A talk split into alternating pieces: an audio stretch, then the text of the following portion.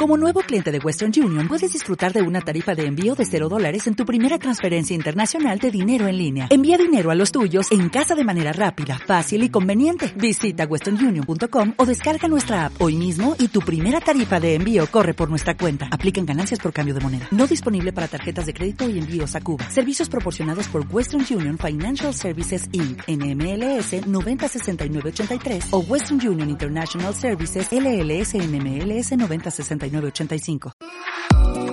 Esto es algo más allá del tú y yo somos uno mismo. Va mucho más allá del tú eres yo y yo soy como tú. Sigue escuchando Soy como tú y deja de sentirte totalmente solo en este mundo. Date cuenta que hay algo más allá. Vamos a darle. Hola, hola, ¿cómo estás? Yo soy Val y soy como tú. Eh, sin duda alguna creo que este va a ser el episodio del podcast más inesperado por alguno de ustedes o si no es que por todos.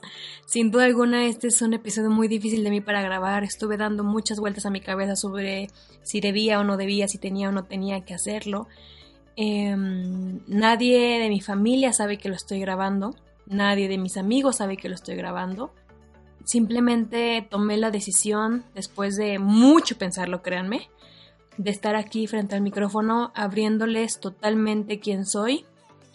Y es que bueno, si tú ya leíste el título de este episodio, em, pues sí, así como lo dice, yo tengo BPH o virus del papiloma humano, como tú lo conoces. Y antes de que te espantes o cualquier cosa, es precisamente por eso que quiero hacer este episodio. Porque a pesar de que en su momento hubo gente que me decía que no tenía que decirle a nadie, que no tenía que comentarlo con nadie, que me lo guardara, que nadie se tenía que enterar, pues siento que, que no, que incluso es una responsabilidad que está en mis manos el poder compartir todo por lo que pasé, todo por lo que paso, para evitar que más personas sufran de esta enfermedad, para que la eviten, para que estén atentos y para que sepan que si tienen alguna enfermedad como esta no es el fin del mundo. Créanme, estoy muy nerviosa. sí estoy muy nerviosa porque es un tema delicado. Eh, la gente hoy en día, a pesar de que dice que es muy abierta de pensamiento y todo eso, lo cierto es que no, nos falta mucho. Y pues, bueno, antes que nada quiero aclarar que esta va a ser la primera y última vez que hable sobre el tema. No, no sé si alguna vez en mi vida haga un video para YouTube, la verdad no le encuentro el sentido. No, si ya está aquí, no entiendo por qué lo compartiría en más y más y más lados. Espero que les sirva de algo este episodio. Y vamos a empezar. yo actualmente tengo 26 años. Cuando yo fui diagnosticada con BPH fue en el 2015, o sea, hace, hace 4 años tenía 21, todavía no cumplía 22 porque fue en marzo del 2015. Yo ya era una niña sexualmente activa y me protegía con condón. Yo empiezo a ser sexualmente activa desde los 18 años. Obviamente no le conté a mi familia sobre esto. Creo que eso fue un gran, gran, gran error el no haber tenido la confianza a mi familia o aunque fuera, no sé, a mi mamá para decirle, oye, más sabes que ya tuve relaciones sexuales, porque ahora viendo en retrospectiva lo pienso y digo, wow, tal vez si yo le hubiera dicho, aunque sea a mi mamá o a mi papá, que yo ya estaba teniendo relaciones o que pensaba tener relaciones, pues ellos me hubieran llevado con el ginecólogo desde un principio y no sé, tal vez hubiera evitado todo esto. Pero pues no lo hice. Años siendo sexualmente activa y en esos años jamás fui al ginecólogo. Jamás me informé sobre todo lo que podría llegar a pasar. Claro que sabía que existía el SIDA, claro que sabía que existe la gonorrea, el sífilis, el papiloma, claro que sabía que existían todas esas enfermedades, pero creo que hacemos muy mal cuando escuchamos de ellas y las hacemos totalmente ajenas a nosotros, como que decimos, nunca nos va a pasar, bueno, eso es lo que yo decía, ¿no? Nunca me va a pasar, siempre uso condón, no permito que haya una eh, penetración así como al desnudo, sin protección, siempre me estoy cuidando. Yo escuchaba que tenía amigas, ¿no? Que ah, desde los 18 hasta los 22 que tuve 21, que tenían relaciones sin protección y siempre estaban preocupadas por sus embarazos y siempre estaban buscando pastillas del día siguiente o siempre estaban preocupadas porque no les bajaba o, o pues que desgraciadamente salían embarazadas, ¿no? Y, y que obviamente tampoco sus papás sabían que tenían relaciones. O sea, yo me acuerdo incluso de niñas que en mi secundaria ya tenían relaciones y, y pues, a mí eso ya se me hacía demasiado, ¿no? Pero bueno, el punto es que yo veía todo eso ajeno a mí y cuando yo estaba a punto de cumplir 22, eh, pues ya se me hacía raro, ¿no? Que mi periodo eh, menstrual fuera un poco irregular y es que durante todo ese tiempo mi periodo fue muy irregular. Yo le comenté a mi mamá que no me gustaba que mi periodo fuera tan irregular y le dije, ¿sabes qué? Voy a ir al ginecólogo. Mi mamá y yo recordábamos que había un ginecólogo en un hospital que era muy bueno, que atendía a mi mamá en su momento. No encontrábamos al ginecólogo, pasé por dos ginecólogos antes de él, uno que me plantó, entonces realmente no pasé por él, y otro que literalmente llegué y le dije, este, pues mi periodo es un poco irregular, doctor, porque me dijo, ¿a qué vienes? Y le dije, pues vengo porque mi periodo es irregular y pues quiero saber si es normal o no, porque pues ya tengo casi 22 años y, y pues qué onda, ¿no? El doctor no se preocupó ni en revisarme ni en nada, solamente me dijo, hazte esos estudios de sangre y luego vienes. O sea, de verdad no me preguntó nada, no me preguntó absolutamente nada. Y pues la verdad es que no me inspiró nada, nada, nadita de confianza ese doctor.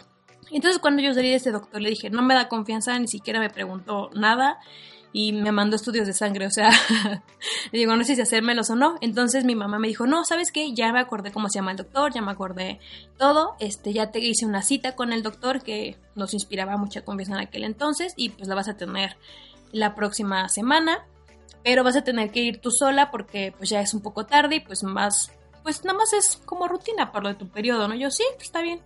Pasa la semana, voy con mi ginecólogo actual. Sentí una confianza increíble en el primer momento. Eso sí les puedo decir, niñas. No se queden con el primer ginecólogo que pues se les atraviesa en el camino. Si no les inspira confianza, si las hace sentir incómodos, ya sea hombre o mujer, busquen otras alternativas. Hay muchísimos doctores en este mundo y en México como para que se queden con uno con el que no están a gusto. Entonces, bueno, prosigo. Me acuerdo que pasé, el doctor me pregunta eh, que cuándo fue mi último periodo, que con, como digo yo, que mi periodo se atrasa y se adelanta, de cuánto tiempo estamos hablando, y luego me pregunta que si yo ya tengo relaciones sexuales y pues yo le contesté que sí. Entonces el doctor me dice, ¿sabes qué? Es importante que como tú ya llevas tanto tiempo siendo sexualmente activa, te hagamos la prueba pues del SIDA del papiloma y te hagamos un papá Nicolau para ver cómo está todo ahí abajito. y pues sí te lo recomiendo, si quieres te lo hacemos de que ahorita. Y yo, así de que esas cosas que no sabes ni qué hacer, ¿no? Y dije, bueno, está bien me pasó su asistente, me dicen que me ponga la bata, me sientan, en, bueno, me acuestan en la camilla esta de revisión, empieza la colposcopía, empieza el Papa Nicolau y... ¡Wow! Estoy sintiendo muy feo solamente de acordarme, se los juro. Cuando el doctor pone un liquidito, una sustancia, por así decirlo, que reacciona a ciertas lesiones de algunas enfermedades, esta en específico de papiloma, el líquido, la sustancia cambia de color si hay lesiones y la sustancia cambió de color. De verdad que no puedo explicarles el miedo, la tristeza, el enojo, la frustración que me dio al ver que el, el, el liquidito, la sustancia cambiaba de color y que significaba que yo tenía papiloma. El doctor me dijo de la manera más profesional, de la manera más calmada, obviamente para calmarme. Yo creo que como gesticulo mucho, yo creo que mi cara le dijo que estaba espantada, ¿no? Me dijo, vale, eh, acabas de dar positivo a papiloma y no quiero que te espantes. Em, te vamos a hacer una vamos a mandar esto y te voy a hacer una pequeña biopsia. Lo voy a mandar al laboratorio para que nos digan qué significa esto. Se vino mi mundo abajo, no les voy a mentir, porque hay varios grados de papiloma y desgraciadamente yo no sabía eso. En mi cabeza, si te decían papiloma, era que tenías cáncer cérvico-uterino y que te ibas a morir o que nunca ibas a tener hijos. Eso era para mí en mi cabeza. Cuando el doctor me dice, diste positivo a papiloma, mi preocupación fue grande porque yo dije, wow, wow, wow, ¿cómo es que tengo papiloma? No tengo verrugas, no tengo síntomas, no me siento mal, no, no, no, no siento que me esté muriendo, ¿saben? el doctor me dijo, ¿sabes qué? Eh, pues terminamos esta revisión, eh, pasa, vístete y te veo ahorita en la oficina. Y dije, está bien. Eh, iba temblando, yo me acuerdo, o sea, me acuerdo perfecto de ese día, iba temblando, estaba muy espantada y pues iba sola. y lo único que yo podía pensar era, ¿cómo le voy a decir esto a mis papás? ¿Qué van a pensar de mí? Me vestí, pasé a, a la oficina del doctor, él me tranquilizó, me dijo, mira, vale, no te espantes, no apresures nada, te digo, vamos a mandar este, esta muestra al laboratorio para que nos digan qué, qué grado de papiloma traes. Hay papiloma de bajo riesgo, que son los que causan verruguitas, y en muy, muy, muy pocas ocasiones cáncer. También hay papiloma de alto riesgo, y esos son los que sí causan cáncer, tanto en hombres como mujeres. Y pues hay papiloma de, digamos, riesgo medio, ¿no? Que es el que todavía puede que llegue a mutar a un cáncer, pero todavía no es un cáncer. Tienes que saber que hay 150 tipos de papiloma y que desgraciadamente es algo que no se sabe, pero es una de las infecciones de transmisión sexual más comunes en el mundo. Y la gente está muy desinformada al respecto, ¿no? Una de cada cinco personas lo padece y, y del papiloma casi no se habla Incluso lo padecen muchos hombres también, los hombres son los portadores, pero desgraciadamente a quienes más afecta a las mujeres. Más me quedaba callada, callada, callada. Me dijo, así que no te preocupes, voy a mandar esto al laboratorio y en cuanto esté la muestra, te hablo para que tú vengas a cita. Ok. y sé que ustedes a lo mejor van a pensar, ay, niña, ¿y con cuántas personas te habías acostado, no? Para contagiarte de papiloma. Yo no tendría por qué darles explicaciones de esto, pero en ese entonces, si ustedes me prestaban los dedos de sus manos, me sobraban dedos. En cuanto salí del doctor, subí a mi auto y me, uf, me derrumbé. Me daba coraje. Me daba coraje pensar que, como les digo, el número de personas con las que yo había tenido relaciones de verdad era una cifra de un dígito que yo siempre usaba protección, que no me acostaba con cualquier persona, que yo no era de esas niñas que iban a los bares y a los antros y salía con un güey y terminaba en su cama. Era una persona muy consciente y que era la persona que siempre estaba tratando de hacer consciente a mis amigas. Y me daba coraje que tantas niñas que yo conocía andaban por ahí sin protección. Y su mayor preocupación era si estaban embarazadas o no. Y perdón si ofendo a alguien por lo que voy a decir, pero creo que un embarazo es la menor de las preocupaciones. Cuando te das cuenta y te cae el balde de agua fría sobre la cabeza de que pudiste no haber tenido nada más papiloma, pudiste haber tenido sida o cualquier cosa y yo me derrumbé y lloré y lloré y lloré en el coche en el estacionamiento del hospital. Y luego lo siguiente que pensé, además de, de, de seguir torturándome con la idea de que iban a decir mis papás, era fuck, tengo que, tengo la responsabilidad de decirle a las personas con las que he tenido relaciones que tengo esto. Y puede que vaya a ser juzgada, puede que me dejen de hablar, pero pues si yo lo tengo significa que una de esas personas lo tiene y que una de esas personas me lo contagió, tengo que decirles. Y así lo hice. Afortunadamente ninguno se enojó conmigo, ninguno me mandó la chingada. Creo que hubieran sido muy patanes si lo hubieran hecho, de verdad. Llegué a mi casa después de un ratotote estar llorando en el estacionamiento Y cuando mis papás me preguntan, ¿y cómo te fue con el ginecólogo? Recuerdo la escena, recuerdo que estábamos sentados en el comedor y les dije, pues, no sé, creo que mal, em, di positivo para papiloma. Fue la cara de decepción de mis papás, que se los juro que nunca se me va a olvidar. Y mi papá me dijo, ¿y cómo es que te contagiaste? Y le dije, pues la única manera de contagiarte de papiloma es teniendo relaciones sexuales. Me puse a llorar. Yo sabía que mis papás estaban, aunque se veían enojados, yo sé que estaban tristes, porque al igual que yo, ellos también estaban muy desinformados sobre el tema. Y también pensaron que ese papiloma podría ser cáncer y que me iba a morir.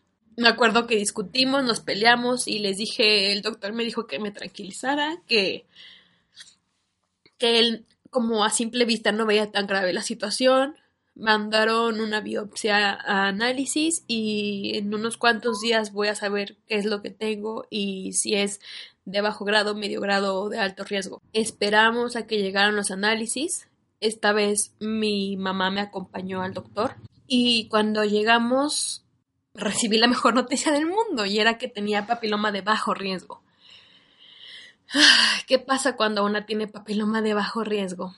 Una puede vivir con sus lesiones, son pequeñas lesiones en su cuello uterino, y puede vivir con ellas un rato en lo que ve si muta o no muta, riesgo medio o alto riesgo, que no sería lo ideal. La otra es con un láser quitar las lesiones. Es una operación ambulatoria como cuando te van a quitar una verruga, pero aquí te van a quitar un pedacito de tu, como de lo que se ve exteriormente, por así decirlo, con láser. Y la tercera es hacer un cono cervical. Eh, hacer un cono cervical es que ingresas a cirugía, ahí sí ingresas a quirófano y pues básicamente cortan un poquito más de donde se ven las lesiones del papiloma de tu cuello uterino. Esto para evitar que haya más o que si llegaba a haber más, pues se quiten de raíz, ¿no? Mi familia y yo tomamos la decisión de hacerme un cono cervical y después de eso vinieron mis demás miedos, ¿no? Voy a contagiar a la gente si tengo relaciones, no voy a poder tener hijos porque ahora mi cuello cervical va a ser más cortito, voy a contagiar a mis hijos si es que tengo cuando nazcan. Yo decía, nadie me va a querer así nunca. Tengo papiloma, ¿quién me va a querer? Ningún güey me va a querer nunca. Pues me atormenté muchísimo. A la semana de eso entré a cirugía. Me hicieron el cono cervical y fue un tormento para mí independientemente de todo lo que yo me estaba cuestionando sobre los hijos, sobre si algún hombre me iba a querer o no, sobre si yo iba a contagiar a todos, sobre si ya nunca más iba a poder tener relaciones, sobre qué iba a pasar con mi vida, los papás no nacen aprendiendo a ser papás y ellos me prohibieron de tajo decirle a cualquier persona, a cualquier familiar, a cualquier amigo, a cualquier conocido que yo tenía papiloma. Ellos me hicieron sentir como si yo fuera una persona sucia, como si yo fuera una persona mala, como si yo tuviera una infección de zombie que no pudiera hablar con la gente. Así que durante ese tiempo, durante mi tiempo de la cirugía pre y postoperatoria, estuve sola, muy, muy sola. Yo decía, wow, la pena que le doy a mis papás porque ya no soy virgen, porque estoy enferma, porque sí, ya me aplicaron la cirugía y aunque el doctor me dijo que voy a poder tener hijos sin ningún problema y que voy a poder tener relaciones sexuales con quien sea e incluso sin condón y que no voy a contagiar a nadie, de todos modos mis papás están muy avergonzados de mí. Yo me sentía tan sola y tan, tan triste que se los juro que yo no sabía dónde meter la cabeza con mis papás, no sabía. Afortunadamente, como les digo, la cirugía salió bien. El doctor habló con mi, con mi familia y me dijo, no se preocupen, Vale va a tener una vida normal, es una lesión de bajo riesgo. Ella está bien, ella va a estar bien. Sin embargo, el papiloma es algo que va a seguir dentro de ella. ¿Hasta cuándo? De aquí hasta que ella tenga los hijos que ella quiera tener. Le extraemos la matriz. Cuando diga ya este es el último, le extraemos la matriz y así es como cortamos de tajo todo el posible papiloma que pueda existir en su ser. Entonces, si tú me preguntas hoy en día, vale, ¿tienes papiloma todavía? Sí, todavía tengo papiloma. Es algo con lo que vivo, es algo que no ha cambiado nada mi vida.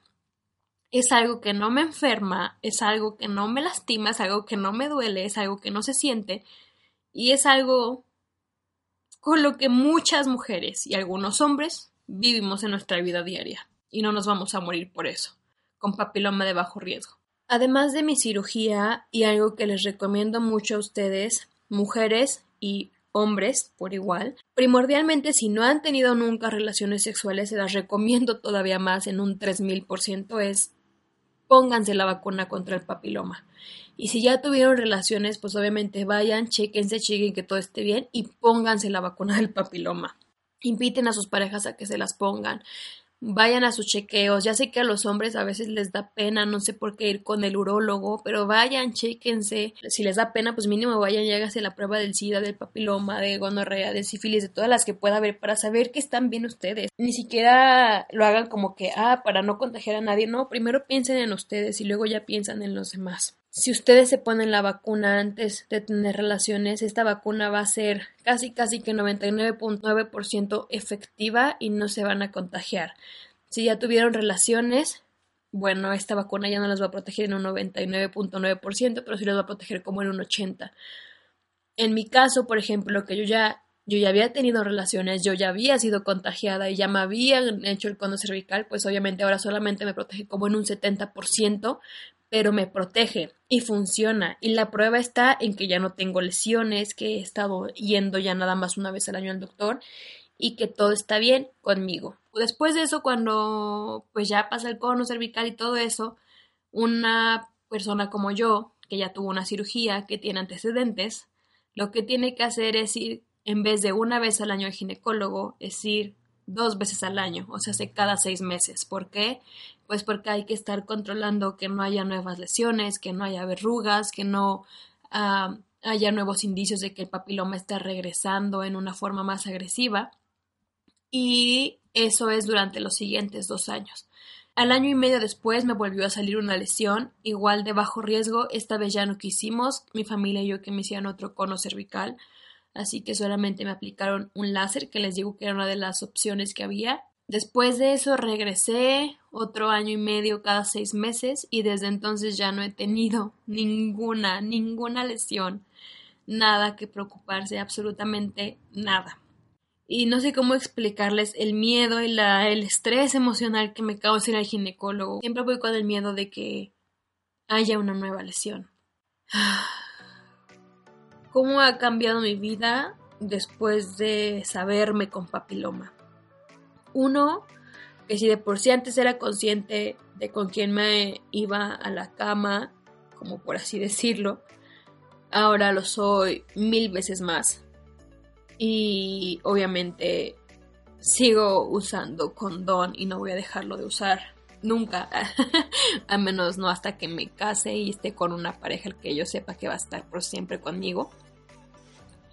Y pues me ayudó como a entender que hay cosas mucho más allá por las cuales preocuparse en la vida, que hay que dejar de ser tan idiáticos, que siempre hay que aceptar la ayuda de nuestros padres, que hay que tomar todo a nuestro tiempo, que no hay que adelantarnos y que hay que pensar siempre las consecuencias que nuestros actos pueden tener. Ahora, yo sé que entonces ustedes me van a decir, vale, pero si según tú no tuviste relaciones sin condón, ¿cómo es posible que te hayas contagiado? A mí no me vas a mentir.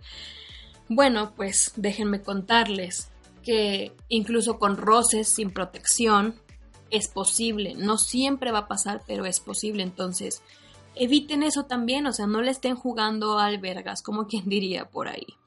Ahora, obviamente el papiloma, al igual que el SIDA, al igual que un montón de cosas, no se transmite por usar el mismo inodoro que una persona con BPH, por este, por abrazar, por tomarse de la mano, por besarse, por nadar en la misma alberca o usar el mismo jacuzzi.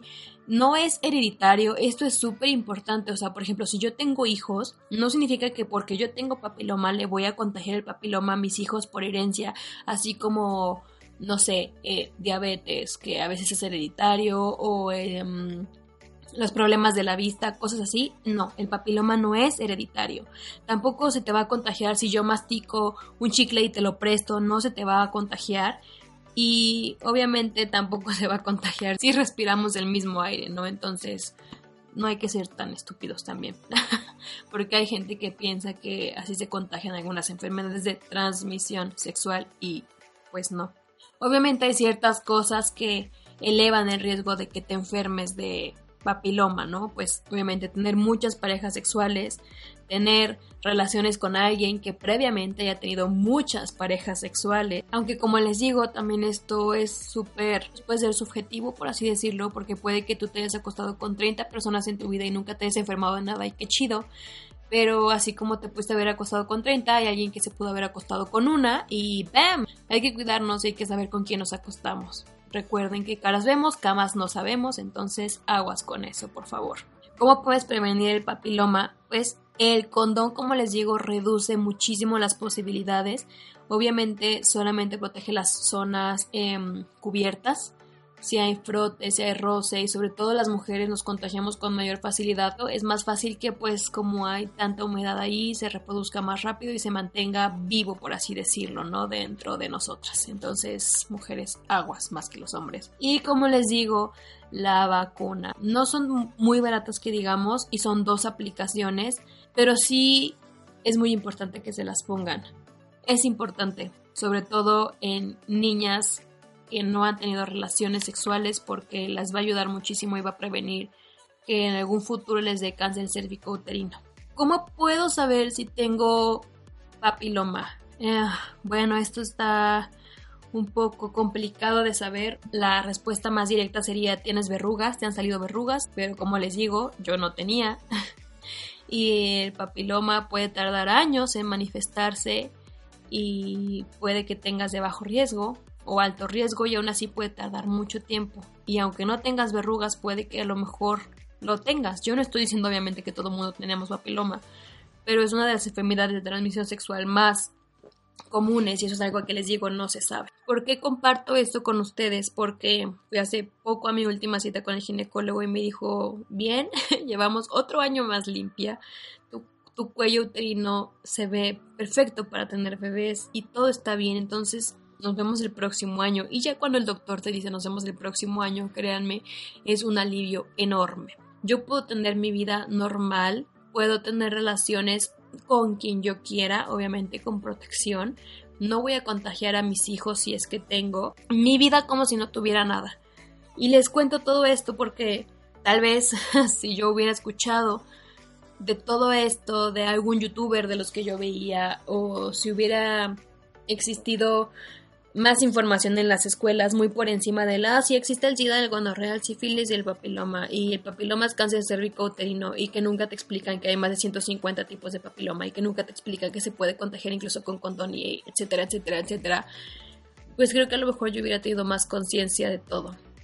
Pero desgraciadamente no estaba informada, desgraciadamente no había tanto, mm, no había tanta información a mi alcance como ahora, y pues creo que a lo mejor pude haberlo prevenido.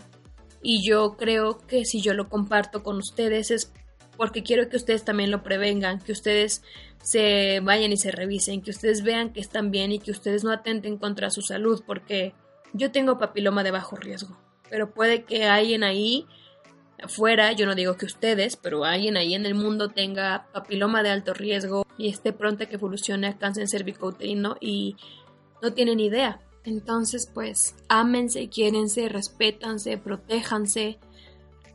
Piensen dos veces con quién se van a acostar y por qué se van a acostar. Siempre usen protección, no dejen que nadie, ya sea mujer o hombre, los obligue a tener relaciones sin protección. De verdad, como les digo, un hijo o una hija es el menor de los problemas en estos casos. Una enfermedad de transmisión sexual puede acabar con tu vida y con la de tus parejas. Entonces, lamento que haya sido tan emotivo al principio, pero me acordé de todo eso.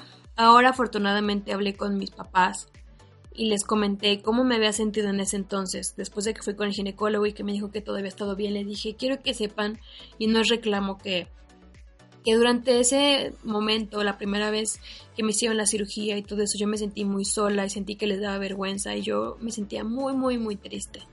Ellos me dijeron, recuerda que no nacimos sabiendo cómo ser papás y pues todo esto es, era nuevo para nosotros, no sabíamos cómo reaccionar y y pues no sabíamos que te sentías así. Tal vez yo les hubiera dicho, oigan, me están haciendo sentir muy mal, ellos hubieran entendido. No le tengan miedo a lo que sus papás les puedan decir. Hablen con ellos y si no van a hablar con ellos, pues mínimo ustedes hablen con algún amigo o con algún tío, con algún adulto de confianza que les pueda recomendar un doctor para que ustedes vayan y se chequeen. Si no quieren decirle a sus papás, pues es cosa de ustedes, pero procuren su salud. De verdad, procúrenla pues nada, este es mi episodio más honesto, más real. Em, fue liberador, si les puedo ser muy honesta, contar todo esto por fin.